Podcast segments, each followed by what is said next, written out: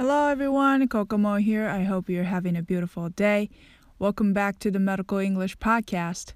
このチャンネルでは治療家さんや成畜トレーナーの人たちが外国人の患者さんやアスリートなどを英語で評価するときに使える英会話フレーズを紹介していきます。本日はエピソード6をお届けします。本日のフレーズは前の怪我はどれぐらいで治りましたかというフレーズです。先週のフレーズ同様以前に同じ怪我をしたと言われた時にその怪我について深掘りするフレーズを紹介します Alright then, let's get started. Number one, How long did it take to heal the last time?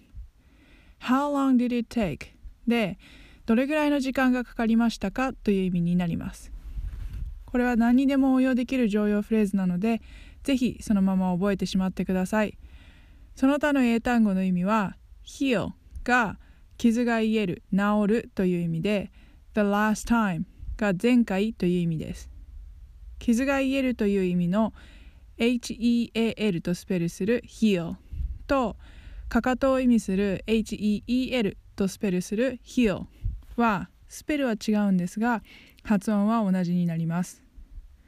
この文の発音の注意点は did it take? が did it とつながるのと it の t と take の最初の t が重なることです。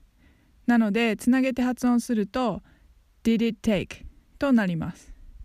Alright, please repeat after me. How long did it take to heal the last time? How long did it take to heal the last time? Okay, number two. How long did it take for you to get back to practice at that time? How long did it take シリーズの2つ目です。get back で戻るという意味なので get back to practice で練習に戻る。つまりこの文はその時はあなたが練習に復帰するまでにどれぐらい時間がかかりましたかという意味になります。at that time はその時という意味なのですがこれをつけることで今の怪我ではなくて前回の怪我のことを聞いていることを明らかにしています。これが練習への復帰ではなくて試合への復帰を聞きたいときは practice を a game にしてください。日常生活は activities of daily living で略して ADL と言います。なので練習の代わりに日常生活に戻るまでにかかった時間っていうのを聞きたいときは How long did it take for you to get back to your normal ADL at that time? となります。ちょっと長いですかね。はい。Please repeat after me. How long did it take for you to get back to practice at that time? How long did it take for you to get back to practice at that time?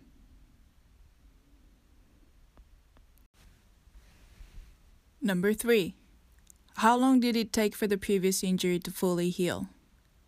How long did it take シリーズの3つ目です。2つ目の文とは主語が変わっています。for the previous injury なので以前の怪我が主語になり、それが fully heal 完治するまでどれぐらいかかりましたかと聞いている文になります。Alright, please repeat after me. How long did it take for the previous injury to fully heal? How long did it take for the previous injury to fully heal? Number four, for how long you had to sit out from practices and games at that time. for は期間を表す for なので、for how long でどれぐらいの期間ですかと問いかける意味になります。sit out は参加しないとか加わらないという意味の言葉です。文字通り外に出るというイメージなのであ外に座るというイメージなので何の外に座るのか何に参加していないのかっていうのを明確にするときは from という前置詞を使いましょう。この場合は練習や試合などですね。この文では had to というしなくてはならなかったという言葉を使っているのでこの文を直訳するとあなたはどれぐらいの期間練習や試合に参加できずに過ごさなくてはいけなかったのですか？となります。まあ、つまるところどれぐらいの期間休まなくてはいけなかったのですか？と聞いています。最初の for を取ると how long 以降の文の並びが少し変わって普通の疑問文になりますので How long did you set out from practices and games at that time? となります。この文の中で特に注意しないといけない発音は set out です。海を意味する sea, sea というスペリングのものですね。と彼女を意味する she, she の発音の違いに気づきますか？海を意味する sea と同じように歯と歯の間から空気が漏れる音を出すんですね。という音です。それから it をつけて発音するのが sit です。彼女を意味する she は sh という、えー、音になるので shh という静かにさせたい時に出すような音なんですね。でこの sit を間違って sh の音で出してしまうとちょ汚い言葉になってしまうので、えー、ここは、えー、sit out とはっきり発音できるように注意しましょう。まあその他は、え had to がつながって had to となるところです。Okay, please repeat after me for how long you had to sit out from practices and games at that time. For how long you had to sit out from practices and games at that time. Okay, number five. What was the recovery time for the previous injury?